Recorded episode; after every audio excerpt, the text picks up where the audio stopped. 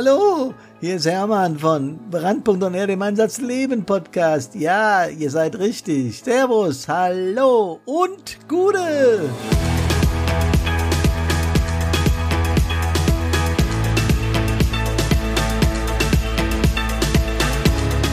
Um die Frage gleich zu beantworten, nein, ich habe nichts getrunken. Es ist heute unser Thema, der Podcast Nummer 64 im Januar 2020 heißt nämlich Lachen ist die beste Medizin, Humor kann heilen, nee, helfen.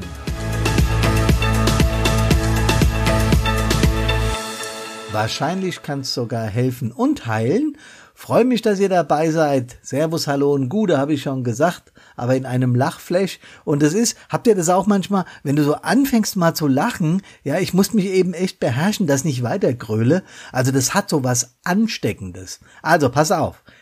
Kommt ein Mann zur Wahrsagerin und setzt sich vor die Kristallkugel. Wie ich sehe, sind Sie Vater von zwei Kindern, sagt die Wahrsagerin. Das glauben Sie, erwidert er. Ich bin Vater von drei Kindern.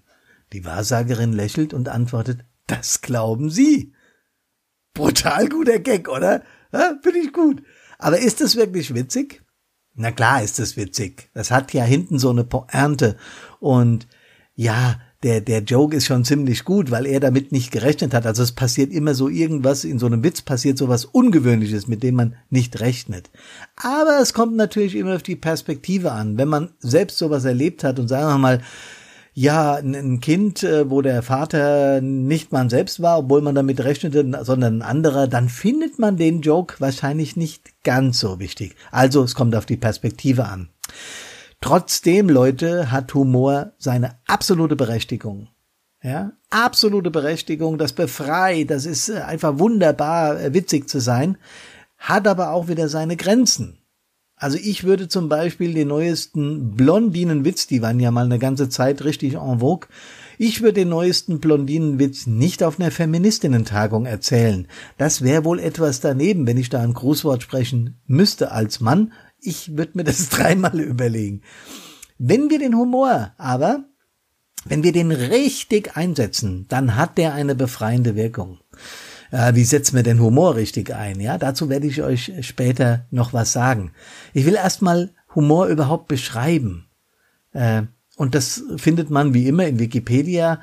Humor ist die Begabung eines Menschen, der Unzulänglichkeit der Welt und der Menschen, den alltäglichen Schwierigkeiten und Missgeschicken mit heiterer Gelassenheit zu begegnen. Wow, was ein Satz, den muss man erstmal wirken lassen. Ich habe ja schon Probleme beim Aussprechen gehabt.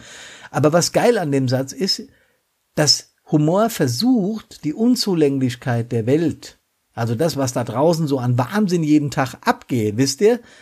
Ihr wisst's genau. Ihr wisst's genau. Wenn ich ihr wäre, dann, ja, Rettungsgasse zu, angepöbelt, Helfer angegriffen. Also diese ganzen Unzulänglichkeiten, die kein Mensch braucht, die aber trotzdem vorhanden sind, die Schwierigkeiten und Missgeschicke und das alles, dem soll man einfach mit heiterer Gelassenheit begegnen. Mir ist natürlich völlig klar, dass das nicht immer funktioniert. Ja. Ich habe ja in meinen Vorträgen erzähle ich die Geschichte, wie äh, Anfang der 2000er Jahre uns ein Feuerwehrmann im Einsatz gestorben ist.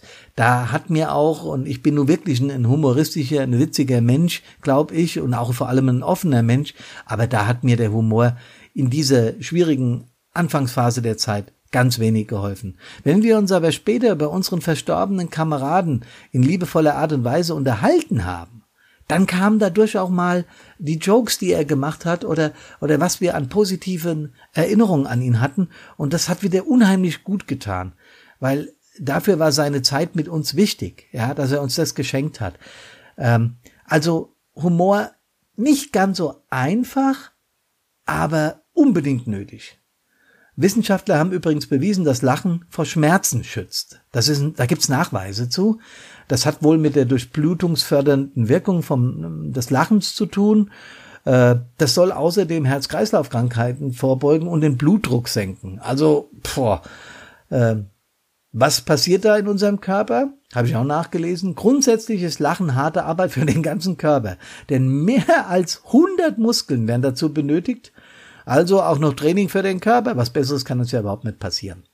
Vor allem aber äh, hat dieser Humor, das Lachen, das sich über einen Joke freuen, das gemeinsame Lachen, hat etwas äh, für die Psyche, für die Seele, für die mentale Verfassung, nennt wie ihr es wollt.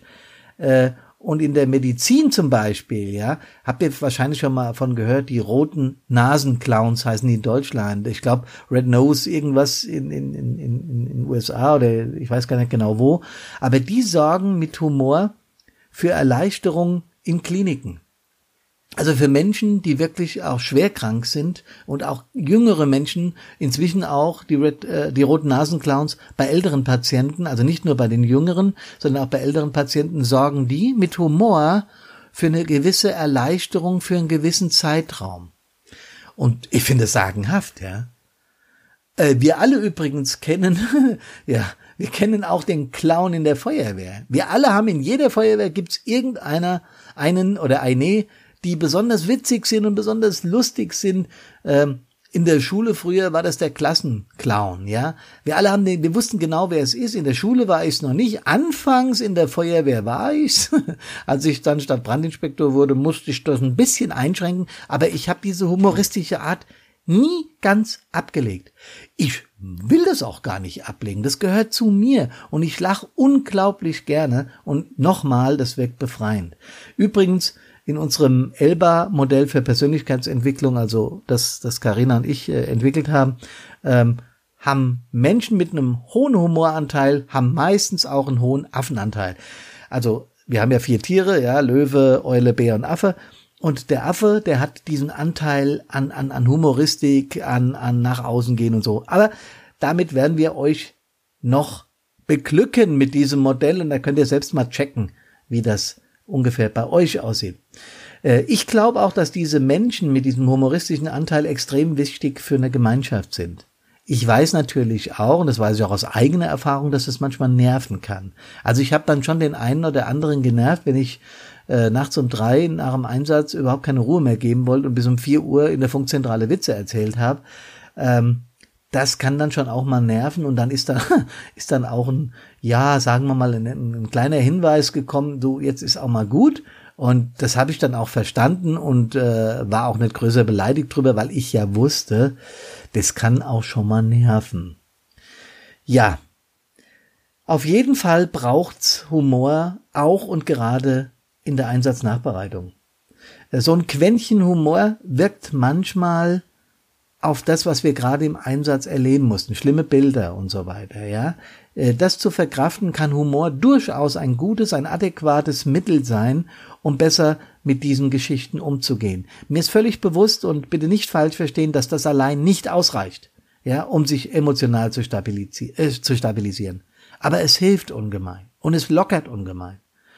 Also, erzählt Witze, und lacht zu allen Gelegenheiten, die ihr irgendwie kriegt, ja. Das Leben ist äh, so witzig. Im Übrigen, wenn man immer älter wird, ich gehe ja jetzt deutlich auf die 60 zu, wenn man älter wird, kriegt man ja auch so einen Turn. Also man weiß, hey, irgendwo ist das Ganze endlich, du hast einen großen Teil deiner Strecke schon hinter dir, was sollst du dir noch einen Kopf machen? Das heißt nicht, dass ich nicht zuverlässig und und und äh, gut an meinen Dingen arbeite, die ich mir vornehme. Oder auch, dass ich früher bei Einsatzfahrten da nicht äh, exakt war und auch als SPI nicht genau war und, und, und die Dinge habe einfach schleifen lassen. Darum geht's nicht. Aber das, was uns täglich begegnet, der tägliche Wahnsinn, den mit Humor und mit Lockerheit zu nehmen, das kann schon einen sehr stabilisierenden Faktor haben. Tja, Leute, Deswegen gibt's jetzt zum Abschluss des heutigen Podcasts was von mir Logo, noch ein Witz. Nach einer schnellen Verfolgungsjagd stoppt die Polizei den Sepp aus Bayern. Der Polizist, so viel Spaß hatte ich den ganzen Tag nicht. Wenn Sie eine gute Entschuldigung haben, dann lassen wir das mit dem Strafzettel, sagt der Polizist zum Sepp. Der Sepp antwortet, ja, wissen Sie, Polizeirat, vor drei Wochen hat mich meine Frau wegen eines Polizisten verlassen. Und als ich ihr Auto mit dem Sondersignal kommen sah, da habe ich gedacht, jetzt bringen Sie mir zurück, da bin ich abgehauen. Ja, also ich finde gut. Leute, habt Humor, habt Spaß, habt Spaß bei eurer Arbeit in der Feuerwehr, in den Hilfsorganisationen, denn Humor kann helfen. Es ist kein Allheilmittel, aber es kann helfen. Nächste Woche werden wir ein Interview haben. Das wird spannend. Da will ich euch schon mal ganz kurz vorwarnen. Da kommt nämlich die Barbara zu mir, die Barbara Mohr. Was und warum und wieso, das erklären wir dann nächste Woche. Ich freue mich, dass ihr mir zugehört habt und ich wünsche euch von ganzem Herzen, und das darf ich, da darf ich die Karina mit einschließen, dass ihr gesund aus allen Einsätzen wiederkommt. Ja, bitte. Also mit Humor bis nächste Woche. Servus, hallo und Gude.